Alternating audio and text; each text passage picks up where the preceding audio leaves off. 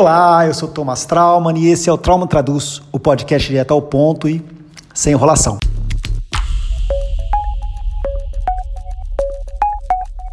Trauman Traduz. Hoje é dia 7 de dezembro de 2020 e vamos falar por que quem manda na economia agora é um general. O responsável de fato pelo futuro da economia brasileira não é mais o ministro Paulo Guedes, mas o ministro da Saúde, o general Eduardo Pazuello.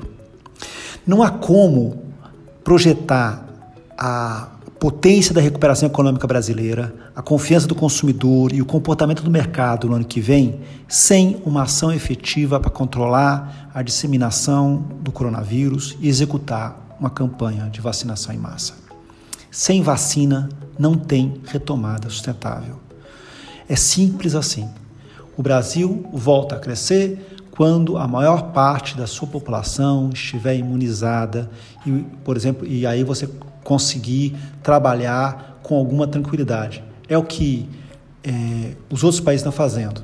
Essa semana o Reino Unido começa a fazer vacinação, é, a Alemanha começa a vacinar ainda é, antes do Natal, o México começa a fazer sua vacinação antes do Natal, em janeiro fevereiro e março, uh, quase toda a Europa Ocidental vai, já que também começa a se vacinar. E é assim que o mundo vai conseguir sair dessa crise. A crise ela é feita, a, a superação dessa crise ela é feita com as medidas uh, de contenção, ou seja, o uso de máscara, distanciamento, etc., e com vacinação em massa. Só que as perspectivas no Brasil são desanimadoras, bem desanimadoras. Hoje de manhã, é, o governador de São Paulo, João Dória, anunciou um calendário de vacinações a partir de janeiro. Mas é, eu, eu, quero ter um pouquinho de cuidado com isso. O Instituto Butantan, que é o, o, a fundação uh, do governo de São Paulo, que está trabalhando uh, junto com a empresa Sinovac para produzir essas vacinas, ela não, ainda não entregou para a Anvisa todos os resultados uh, dos seus testes clínicos. É, o que significa basicamente que, por enquanto, existem boas intenções, mas ainda não tem um resultado transparente e claro de como foram esses testes e qual é a, a porcentagem de resultados efetivos. Portanto, embora é, haja uma garantia tanto do Instituto Butantan como, do, como da Sinovac de que é, os testes estão indo bem, sem esses números claros, que sem a gente saber exatamente qual que é a porcentagem de, de resultados uh, positivos, a gente não tem vacina. Tá?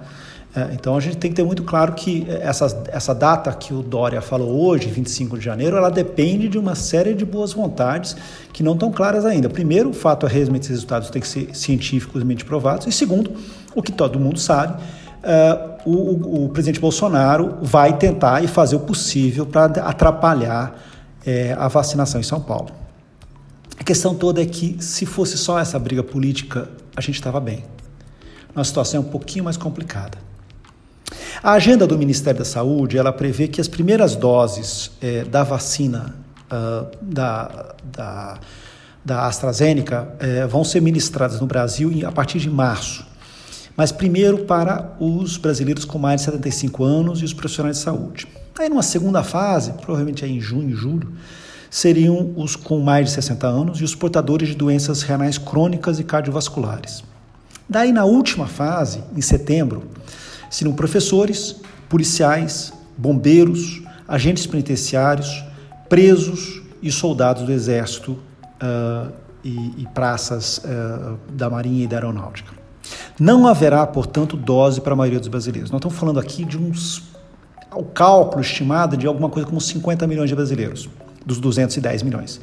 É, é, é na verdade muito pouca gente. Só para você a gente ter uma ideia, se a gente excluir os mais jovens, uh, os, os, menores de idade, o Brasil tem hoje 162 milhões uh, de brasileiros com mais de, com mais de 18 anos. É, ou seja, é, nós estamos falando de muito pouca gente.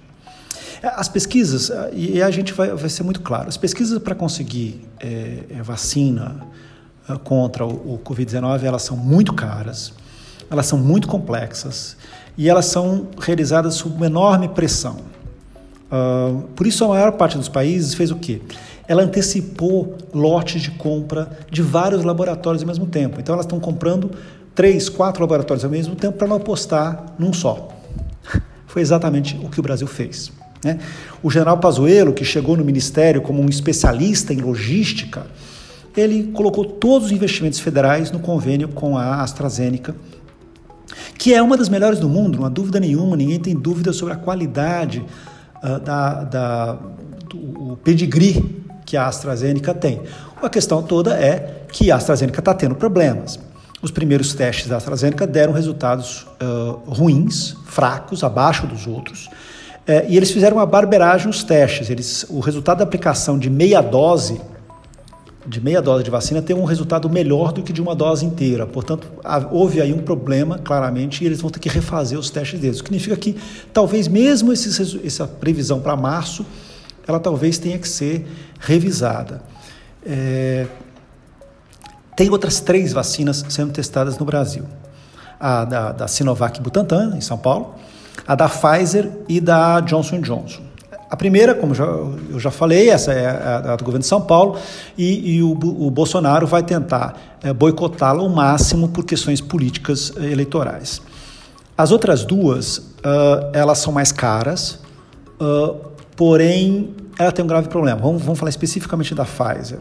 É, a Pfizer ela tem essa questão da temperatura, ela só pode, ela, o transporte dela tem que ser numa temperatura muito baixa, estamos falando de menos 70 graus centígrados e realmente é, ela é complexa para você fazer é, o transporte dela.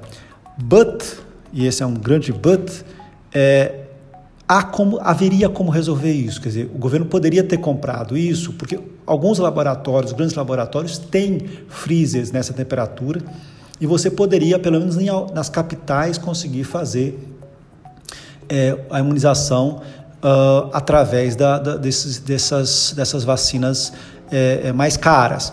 Uh, o México, por exemplo, só para vocês terem uma ideia, o México vai fazer usar frigorífica, câmaras frigoríficas, dessas que, que levam carne, uh, para levar vacina para o interior do, do, país.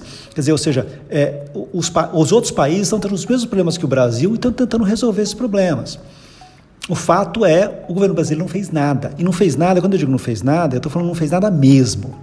É, para fazer essa vacinação que o Ministério da Saúde acabou, que eu acabei de falar, essa vacinação a partir de, a partir de março, é, o Ministério precisa comprar alguma coisa entre 80 e 100 milhões de seringas. Tá bom. Você pode imaginar que você não acha 80 a 100 milhões de seringas assim, né, ao estalar os dedos. E você acha que o Ministério da Saúde já encomendou? Não encomendou. Você acha que o Ministério da Saúde começou a fazer um edital de compras? Não começou. E nós estamos numa situação em que o mundo todo está comprando seringas, portanto, não vai ser simples encontrar seringas de uma hora para outra é, como se fosse ao bel, bel prazer do Ministério da Saúde.